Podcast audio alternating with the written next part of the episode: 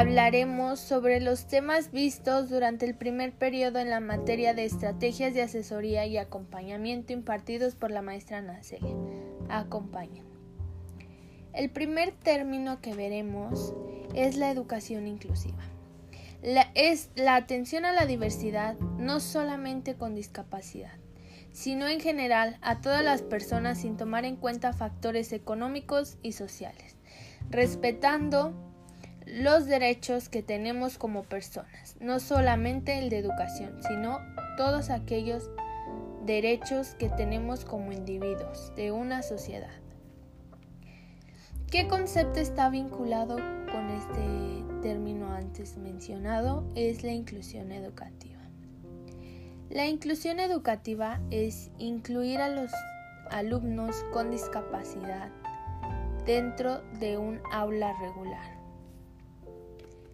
la inclusión se refiere a que uno sea partícipe dentro de la sociedad donde se incluya, integre, involucre y se tome en cuenta la diversidad que existe entre la población y que su opinión y actividad beneficien este proceso.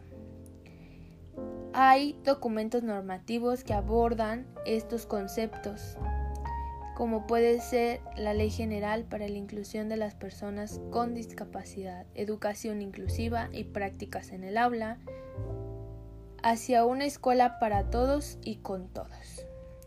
Asimismo, de esta manera, nos podemos dar cuenta que existen diferentes modalidades y estrategias para aplicar o emplear dentro de un aula, sin importar que sea de manera presencial o virtual, que puede ser en este caso debido al confinamiento por el COVID-19.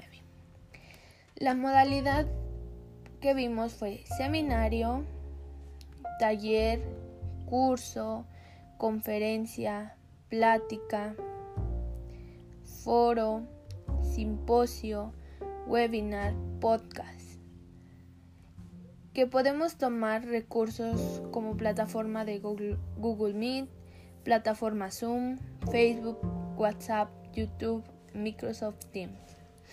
Estas aplicaciones nos pueden ayudar a impartir cursos, talleres, webinars, simposio, foros, pláticas, etc.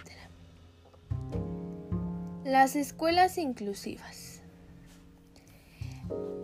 Actualmente la educación básica y servicios de educación especial tienen pocas características o condiciones para acercarse a ser escuelas inclusivas, ya que implica tener en cuenta una transformación de la sociedad excluyente para que en la construcción permanente de la democracia y la participación ciudadana se dé la inclusión de todos y todos sin distinción alguna.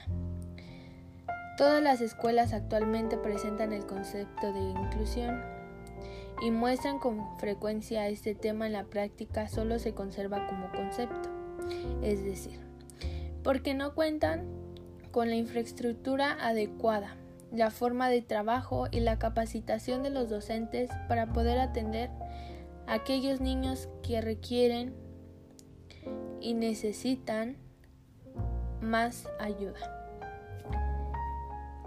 Actualmente, los alumnos con discapacidad no tan severa están participando en un aula de educación regular.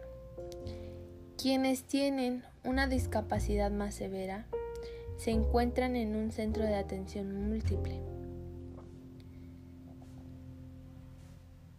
Existen varias propuestas que pueden generarse para mejorar estas condiciones y lograr que una escuela avance hacia una escuela inclusiva.